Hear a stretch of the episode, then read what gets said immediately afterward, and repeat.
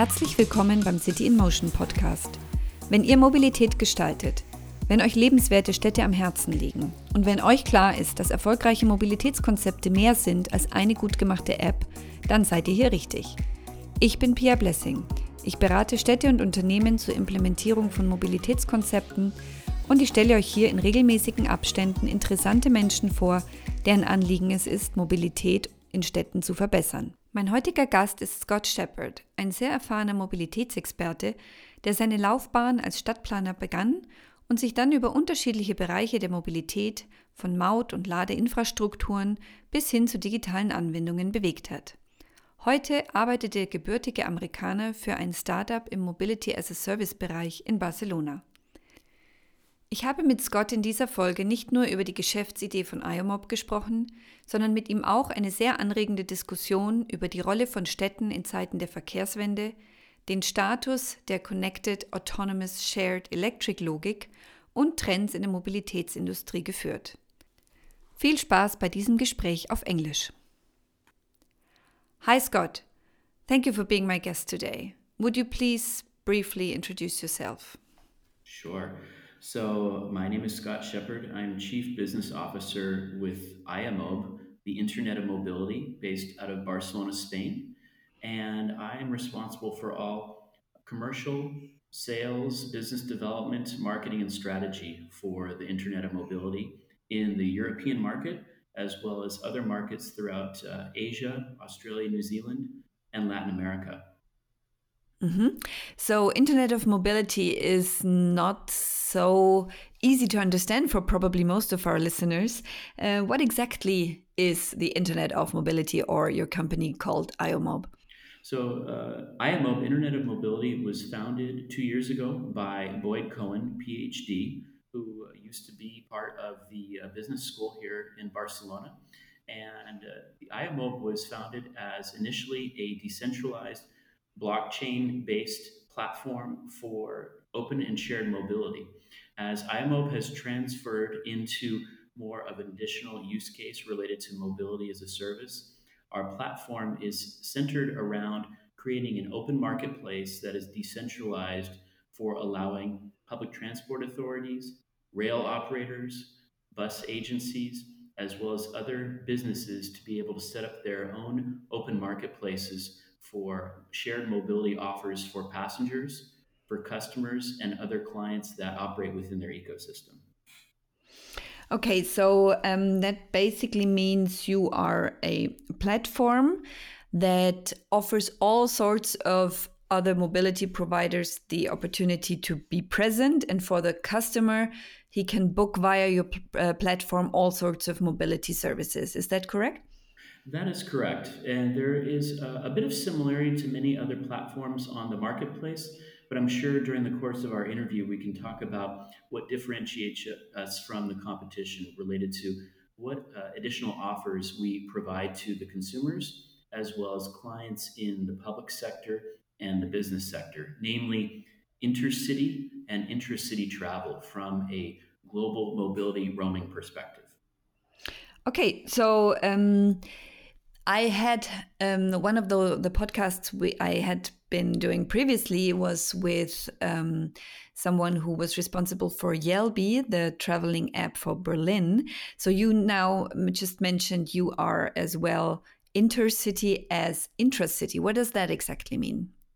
That means we provide a seamless door to door experience for a consumer, a passenger, or a traveler or even a tourist that wants to journey from city A to city B seamlessly without having the need to basically be able to interact with multiple applications or platforms. So we have reduced the friction for intercity travel from point A to point B, meaning that most other platforms on the marketplace are deeply integrated for seamless travel within one city, either city A or city B. But how do you get from city A to city B seamlessly without having to manage all these additional interactions and uh, frictions that occur in moving you away from using a personal vehicle? So we have solved that problem, IMO. Let me expand upon that thought. So, for example, uh, what we do is we deeply integrate all available mobility service providers, whether they be uh, local taxi operators, uh, scooter companies, uh, bike share, car share, etc., within a city. So that this would be City A, as well as City B and other multi-city uh, journeys within a uh, global mobility roaming model so that we allow travelers to be able to seamlessly connect from their doorstep via different forms of shared mobility to either a train or a bus or a rail station.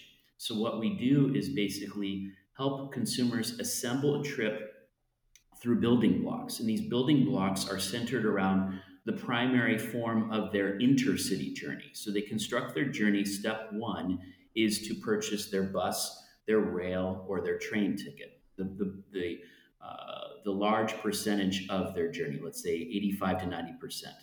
Then we help them stitch together the components of shared mobility from, let's say, their origin to the train station and their destination from the train station to where their final journey is. And we do this throughout the entire platform in a seamless digital wallet. And in this digital wallet, we also allow the ability for real time traveler information as well as multimodal journey planning through our uh, algorithm that we've developed in house that provides the best choices for seamless journeys related to consumer preferences. And the consumer preferences can be either the quickest journey, the cheapest journey, the greenest journey, etc. And they can develop their own customized platforms that are seamlessly integrated into their own um, digital wallets and, and consumer profile. Mm-hmm.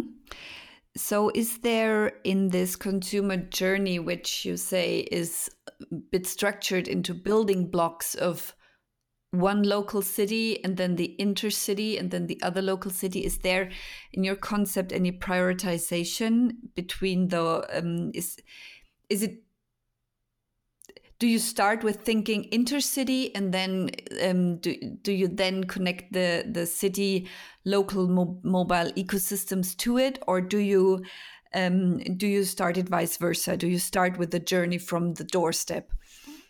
We start the journey intercity. So that's the first step in the building block is mm-hmm. you understand your origin city and your destination city. So for example if you're uh, traveling from barcelona uh, which would be your origin city city a to city b madrid your destination city you assemble your journey based upon your intercity travel and within the IOMOB app you assemble your journey by selecting your uh, chosen uh, long distance intercity mobility option. In this case, the relevant example would be high speed rail. So this mm-hmm. would be Renfe, the high speed AVE rail network within Spain. So you would select and purchase your digital ticket within your IOMOB platform in the um, Renfe as a service app. You select your train ticket, and then from there, you're prompted to basically uh, move on to the next building block is from your origin point to the uh, origin uh, train station that you depart from. And you have to select a uh, mo- uh, available mobility provider to journey to the train station. So in this case, for example, you would select an available uh, taxi provider. So you're going to take a taxi from your home to the train station in Barcelona. So mm-hmm. now you've uh, assembled the second component of the building block. The final component of the building block is once you arrive at the train station, your destination in Madrid, how do you get from there to, let's say, a business meeting at an office in the Madrid city center? So from there, you need to complete the third step of the building block, which is basically select an available mobility provider. In this case, you're opting to choose a car share. So you want to travel from the Atocha station in Madrid to the city center. So you're going to uh, select a short term uh, car share um, through the app and you're going to book that. Everything is going to be prepaid within the uh, IOMOB app for the consumer based upon your user parameters. You would have prepaid everything ahead of time. And then through real time notifications uh, push messaging, it will actually guide you through your journey. So there's basically little need for either friction or uh, questioning what are the next steps of your journey because it's going to basically provide you uh, a personalized navigation along your journey. And it will also provide interventions should any disruptions or delays occur during the journey and give you the options to choose other parameters or alternatives. Mm-hmm. Who do you actually start developing the app with? Um, in the case of Jelbi that I already mentioned, one of the well, the anchor client was uh, BVG, the Public Transport Agency of Berlin. Who is your anchor client? Uh, that's uh, Renfe, the Spanish rail agency. So our anchor clients are are aligned with our business verticals around rail, bus, airlines, public transport, as well as regional transport. So each one of those would be an anchor client in a region, in a nation, or a city. So for the for example of the use case here, our product is called RailMaaS, and our client would be Renfe or would be other national rail operators across uh, European nations. In the case of our bus MaaS uh, vertical product, it would be uh, national or regional bus operators, as well as public transport authorities. It would be something uh, analogous to BVG in Berlin, but other PTAs or uh, regional transport agencies. So those are either in the business to government or business to business, B2B or B2G. Those aligned with our vertical products are always our anchor clients. And through our uh, software as a service subscription model, that's our business model. Uh, they are the ones that we build and maintain and deliver the platforms for. You consider IOMOB to be a B2G business model. Um, but on the other hand, it is a platform, and a platform sometimes doesn't integrate a lot of steering mechanisms. And how is IOMOB solving this? Is it just a platform that works through market mechanisms? As you said, okay, I arrive in Madrid, I'll check the app, and the um, according to my preferences, the fastest possibility is to use a taxi. But maybe that specific day, um, the city of Madrid is totally overcrowded and the traffic is almost collapsing. And so it would be from a city's perspective, it would, would be much better to use public transport. Is there any possibility to steer the modes you choose? Absolutely. Based upon the requirements as well as um, uh, incentives on the part of our uh, anchor clients and other key stakeholders in the ecosystem. So let's say we have an anchor client, which is National Rail, but the key stakeholders are PTAs, right? So they have a, a, place at the table of uh, providing the most value for passengers and consumers. So we would develop the logic and business rules to be able to steer passengers to those most uh, relevant uh, modes of transport using, as we say in um, uh, social psychology nudge theory. So you want to nudge people into the most desired form of mobility related to um, policy goals related to urban planning and physical infrastructure. So these would all be considered in terms of the development of a platform and its behavior and interaction with the consumer in terms of how uh, this uh, essentially unfolds in a um, real-time scenario.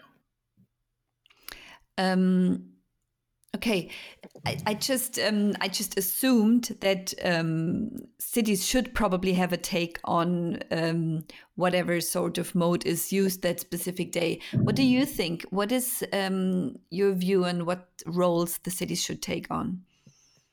Well, as I've uh, written quite extensively about the role of cities in the shared mobility ecosystem, they play uh, the, the, central, primary, I would say, the highest role. Uh, so the cities are indeed the orchestrator or the conductor of shared mobility. So, uh, either at the city level or certainly at the national, regional level, uh, in conjunction with uh, perhaps national rail or bus operators, the cities need to basically uh, direct and establish the dialogue such that they are able to identify the uh, highest priorities as well as needs for which uh, shared mobility providers are, uh, are allowed to basically uh, operate and integrate within a platform. And cities are given the ability, either through um, uh, legislation, through regulation, as well as through data sharing and interoperability, the, um, the shall we say, the uh, transparency that they uh, require so that they can best align uh, shared mobility providers, MSPs, with uh, the backbone infrastructure for public transport, because that is really their um, legislative charter is to deliver uh, public transport, bus, rail, tram, metro, etc., to their inhabitants, their passengers. So if they are allowed uh, the uh, ability to orchestrate uh, through uh, technological platforms such as the uh, IOMOB platform or others, they can serve their constituency, the taxpayers, as well as be the most desired stakeholder in the ecosystem, such that they are able to centralize the role and coherently uh, integrate uh, mobility uh, for all inhabitants uh, related to a sustainable uh, platform. So, do you also think that cities should um, receive all those data that um, all the shared mobility services generate? Well, it depends on um, is it are we just talking about cities or are we talking about also uh, larger kind of extraterritorial clients as well as regions and uh, national governments too, because there could be multiple stakeholders that might be interested in receiving uh, data for the uh, intelligence and understanding of the operations of uh, shared mobility providers. But to answer your question, um, cities, whether they be individual municipalities or the public transport authorities, should certainly be able to have the uh, optics and transparency to view uh, open data that's anonymized related to shared mobility MSP provider um, behaviors within a, a uh, specific uh, urban municipal territory that uh, uh protects um, consumer uh, individual privacy. So that's GDPR compliant, but anonymized data that allows cities the ability to best make either short term tactical or long term uh, strategic decisions related to their uh, infrastructure, their investment, and their uh, policy initiatives is of utmost importance. So, to answer your question, yes, in a very uh, coherent and um, orchestrated manner. Mm-hmm. I definitely agree on that. Um, let us have a, slight, a slight change in our conversation. Let's switch to something else. Um, you've written also extensively about um, the different stages of mobility of mobility the new mobility system 1.0 which is still quite car driven and uh, simply technology driven um, but what do you think? Are we still sometimes i feel we are still in this phase one. Um, it is still in people's minds in the industry. Whenever you read about mobility it's still connected, autonomous, electric, which is all very car centric. And um, the shared or the seamless aspect is, is still not that advanced in the heads of the people. Yeah, and I, it, it's also um, segmented by uh, geographic market too. So we see um, kind of a divergence in that case connected, autonomous, shared, electrified model, which is very orthodox and it's very traditional now. Now it's about I would say three to four years old, Pia. Mm-hmm. So what we're seeing is this model being um, deconstructed right now, is what's happening. And it's being deconstructed primarily for one reason, which is the automotive industry. And I've written about that too. The OEMs are now starting to realize, related to um, this progression from mobility 1.0 to 2.0, that uh, they're not able to quickly monetize and um, capture a profit related to their investments in shared mobility. So the S is part of the CASE model. So what we're seeing right now and what's being advanced very quickly now in North America. So this is a geographic segmentation. And what's happening in North America is different than what's happening in Europe right now. And primarily the biggest trend that I've identified is uh, the automotive industry is rapidly pulling out of the shared model of mobility in the case uh, platform. And what they're doing, as you have identified, is basically, as we say in the United States, doubling down on the connected aspect, the electrified aspect, and the autonomous aspect, because that one uh, translates well into the established dealer networks of automotive industry, of their uh, tier one um, uh, supply chain networks, as well as just the physical infrastructure and urban planning of cities and built environments in North America. So what we're seeing right now is it's much easier for automotive industry to just electrify and uh, look at autonomy for vehicles. But the shared part is really something, whether it's free floating car share, which we've seen a rapid decline in North America in 2019 uh, across multiple OEMs. And then MaaS platforms too are starting to um, diminish in North America on the part of OEMs as well. So I think what we're seeing right now in that market is just a focus on uh, individual uh, car ownership, which is quite unfortunate because that uh, eliminates the shared aspect. We're seeing different trends in Europe right now. I would say the shared aspect for investments on the part of uh, OEMs in Europe ha- has declined, but it's still strong in many European cities related to station based and free floating car share.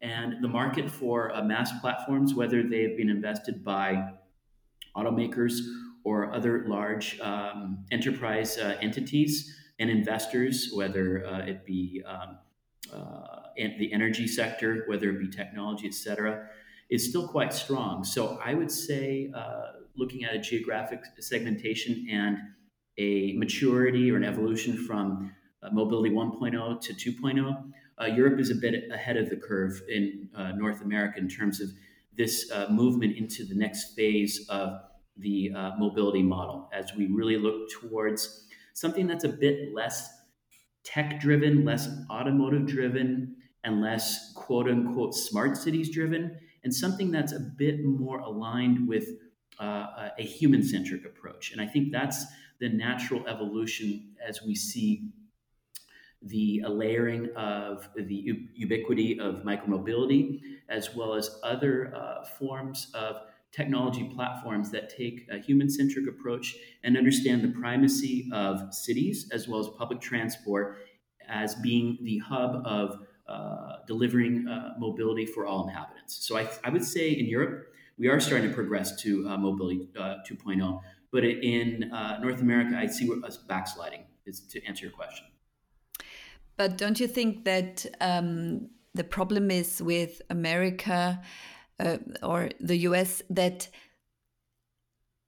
I think it's it's it's not it's not really convincing yet to just have a free flo- floating car sharing um, because the entire ecosystem is is not really apt to just have you know you just you just throw in another additional option and, but and, it is it, it, does not it does not really support anything concretely you know it is and, um, and that, that, comes you, back you may, to the built environment and the physical infrastructure and the lack of public transport to support these other forms of shared mobility that are ad hoc introduced into the North American landscape, which, as you state, uh, don't make a lot of relevance or sense. So that's that's primarily the reason why we're seeing this, um, shall we say, um, uh, segmentation and different trends in different markets. That yeah. I completely agree with you.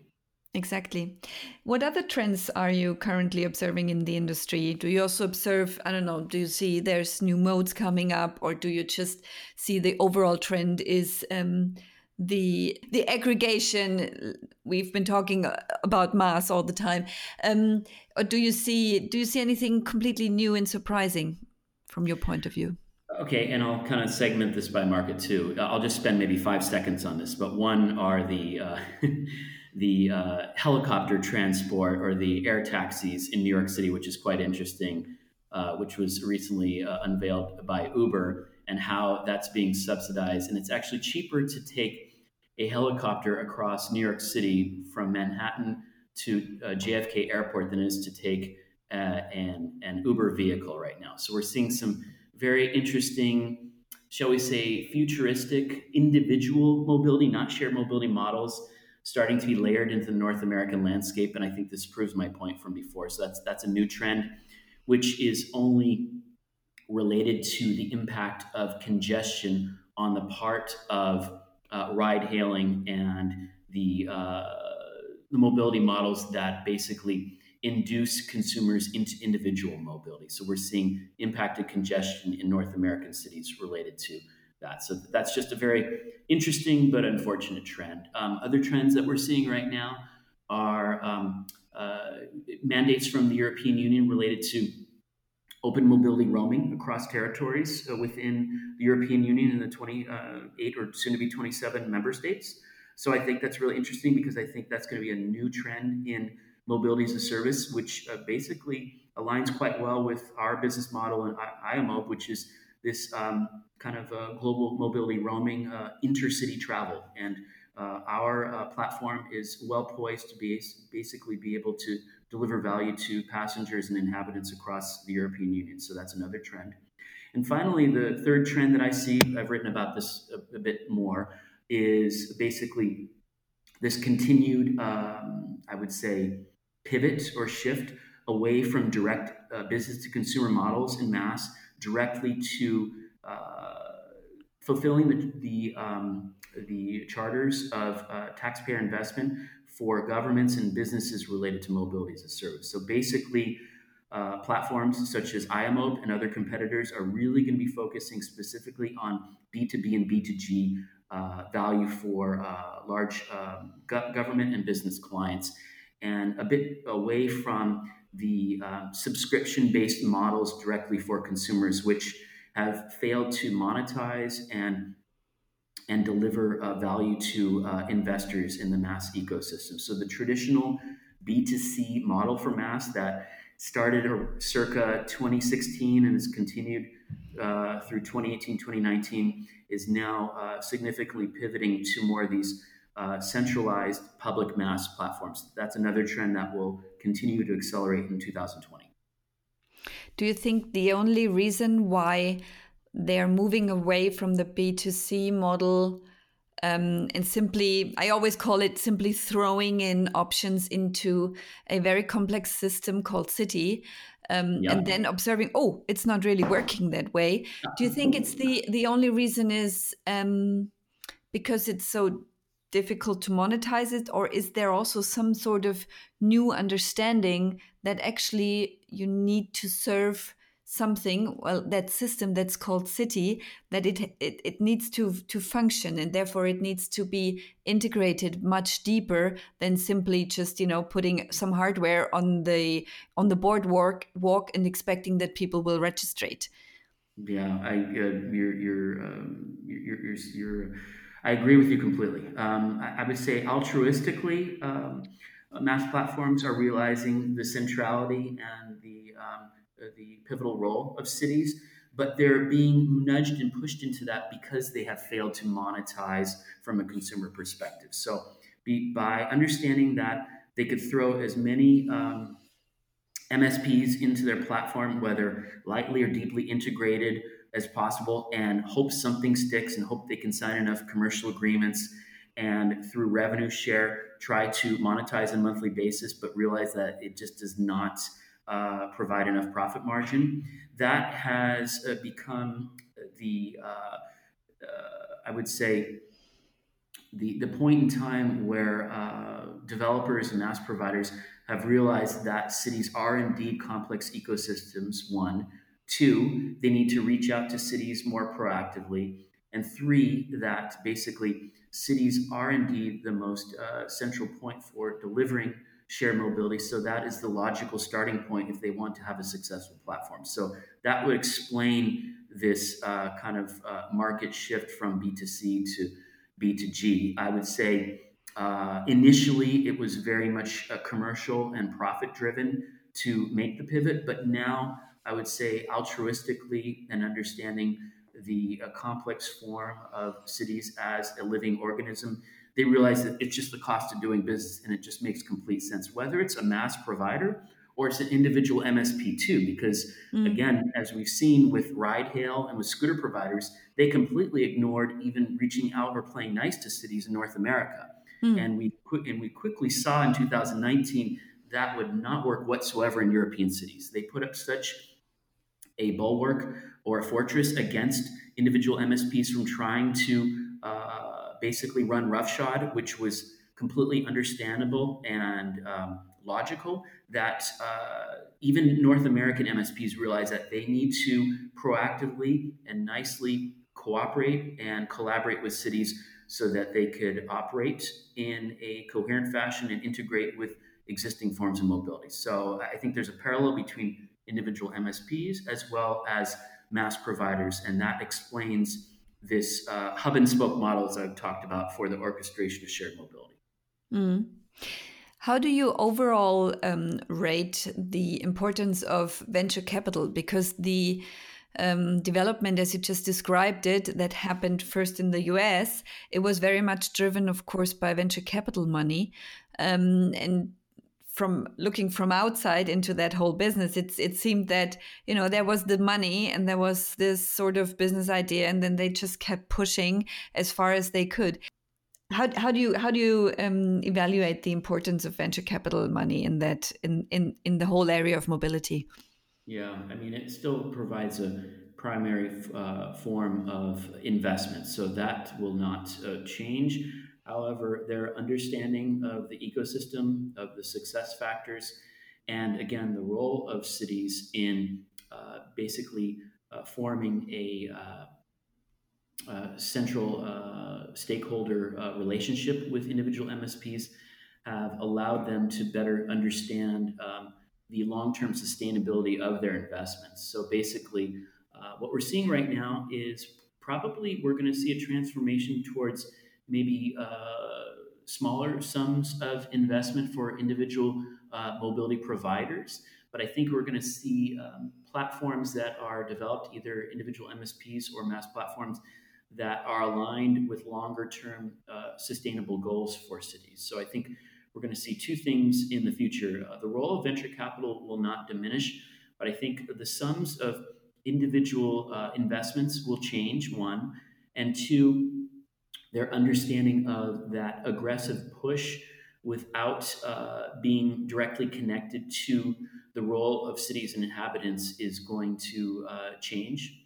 Not only that, but uh, we have not yet spoken about the uh, factor in terms of uh, merger and acquisition and how that plays a role, mm-hmm. either in venture capital or self-sustained um, business ventures as well too. So that will continue to uh, progress, certainly on the micromobility front uh, in 2020. I, I see that um, accelerating in Europe. Uh, individual scooter and bike share providers, I, I see an increase in uh, M&A activity uh, in the European market. Mm-hmm. Um, not quite sure what we will see in the MaaS platform market. There's uh, new entrants and providers that are entering the market. There's the traditional um, MaaS uh, providers that are currently in operation in Europe, but I think um, many of those providers, again, are shifting their business models, like we, we talked about, one. And two, they're going to be looking for markets outside of Europe as well, too. So they're going to be looking to uh, basically build upon their successes with uh, individual European use cases, whether it's in the Nordics, whether it's in Germany or other um, cities, and then try to expand into uh, perhaps uh, the Asian and uh, uh, Latin American as well as um, Australia, New Zealand markets. We're going to see uh, some additional uh, activity and expansion in the uh, MaaS ecosystem too i would say. Let's go back once more. We, we've talked about um, the products we've talked about the industry and the trends.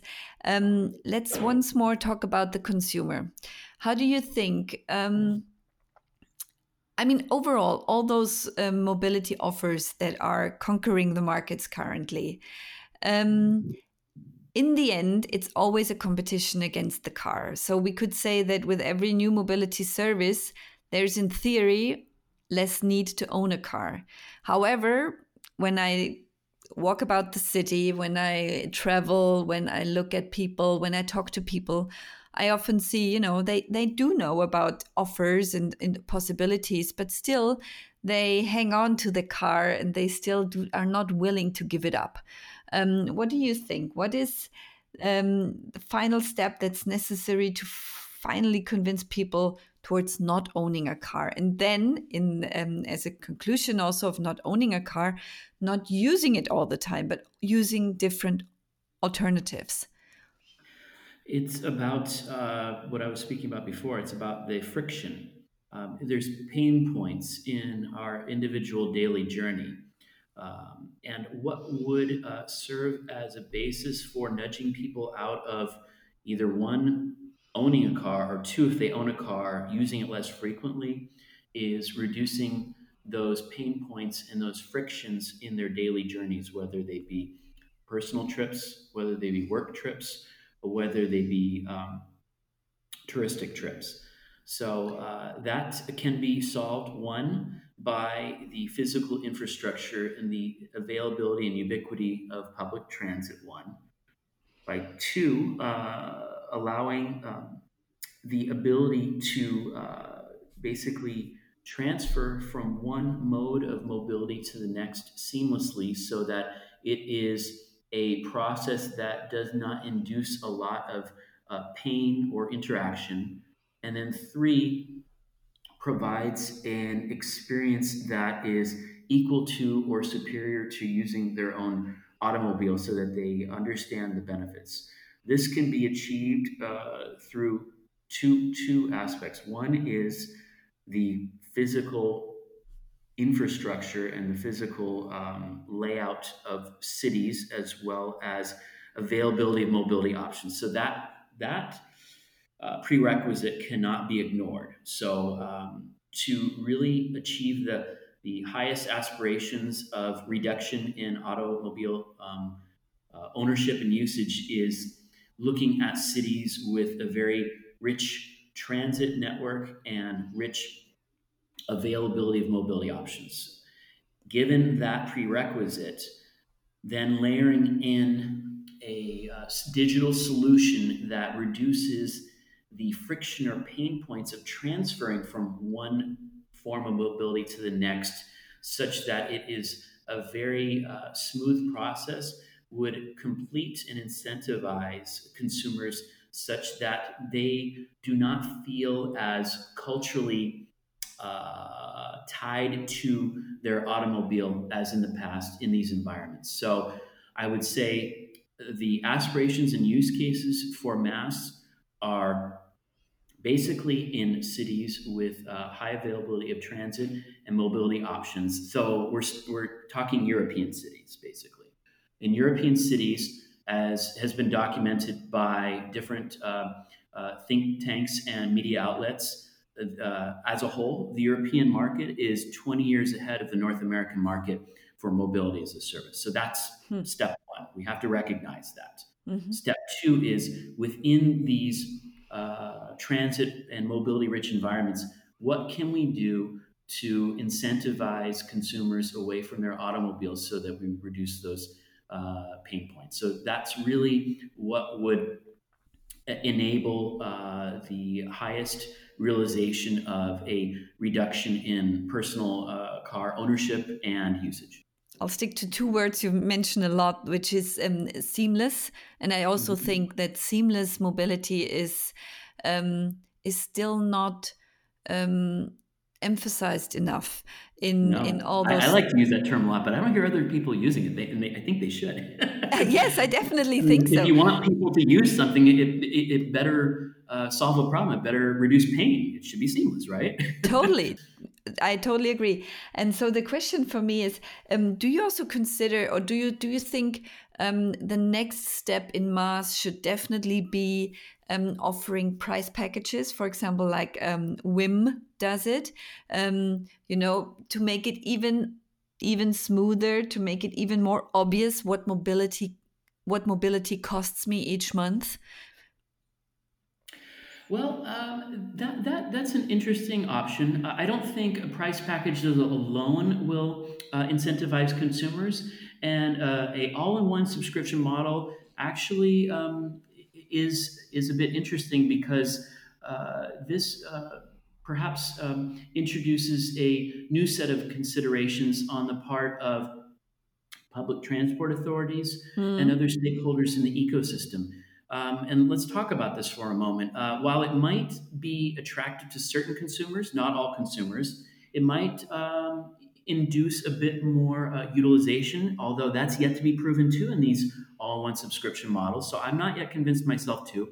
I don't think that necessarily uh, reduces the friction or uh, seamless um, mobility, really. I think it's the interactions of the different uh, modes of mobility, the payment, and the navigation. Those are the keys. It's not the payment stri- It's not the payment packages. But let's talk about these payment packages for a second, because I'm glad you brought that up. These monthly subscription packages um, are cause for concern for some PTAs and other uh, municipalities because um, now we talk about um, uh, what are the preferred modes of mobility and what are the uh, policy goals of uh, of um, TSPs and PTAs of delivering uh, mobility for their inhabitants. If you have an all-in-one subscription package, one, and you pay X amount every month, uh, is a certain form of mobility given more prominence over another. And if you uh, basically are allowed a menu of all mobility options, whether it be taxi, scooter, bike, uh, public transport, rail, etc., what happens if consumers are incentivized based upon the ubiquity of all the mobility in this uh, monthly package to only use taxi or ride hail? And that runs mm. counter to the uh, utilization or availability of public transport. Now we have a policy conflict here. Now we've induced a new problem. We're trying to solve a consumer issue, but now we're introducing a new problem on the part of the delivery of shared mobility, which runs counter to the orchestration of mobility services, which is what I was talking about this hub and spoke model of public MaaS. So I'm really not convinced that these monthly subscription models are necessarily solving problems, and they might actually induce new problems if not uh, carefully deliberated, delivered um, uh, succinctly to uh, inhabitants through specific uh, logic and business rules that align with the policy goals of the uh, the central municipalities and PTAs. That's a very interesting point. Mm-hmm. Definitely um, to be taken into consideration. Uh, Scott, we're um, I'm gonna come up now with my final question. Yeah. Okay. Um, which is always some sort of um, look into the future. What is your vision? What do you think? Um, which effects on mobility will IOMOB have, and how will that influence the way our cities look like? So, IOMOB's role in the ecosystem is really to serve twofold. We want to democratize and empower consumers and inhabitants for uh, allowing for the availability and um, uh, fair usage of all forms of shared mobility. And two, we want to give prominence to cities and governments in the ability to deliver shared mobility through a uh, decentralized as well as open marketplace that IOMOB delivers uh, to inhabitants and to cities. We seek to achieve that by allowing a framework that basically uh, delivers shared mobility across a global uh, mobility roaming model that is polycentric, that essentially delivers mobility intercity and intracity in a seamless door to door journey. So the consumer experience uh, is seamless and frictionless from uh, city A to city B. And we provide an open uh, an open framework and marketplace for shared mobility operators that are incentivized in our platform through a B2B and B2G software as a service uh, model that we deliver for our uh, key landmark clients in our business verticals, which are again RailMaaS, bus mass, AirMaaS, RegionMaaS, and TransitMaaS. So five business verticals in the B2B and B2G sector. And this is how IOMOB, this is our formula for success in Europe and beyond in 2020 and into the future. And um, my second part of the question: How will that influence the way our cities look like? Do you think that this this this specific offer will contribute to people change from from their mobility behavior from very car centric towards a multimodal mobility? Indeed, our our um, our philosophical goal is hashtag cities first. So we believe uh, by uh, placing cities and public transport at the uh, centrality of the mobility ecosystem, our charter goal is to move people out of uh, personal uh, vehicle usage and into uh, the primary building blocks of mobility, which are rail, public transport, etc., and then utilization of other shared mobility options within cities so that we basically, through nudge theory, incentivize people out of personal automobile usage. So that, that is our key goal and sustainability measure to reduce uh, carbon footprints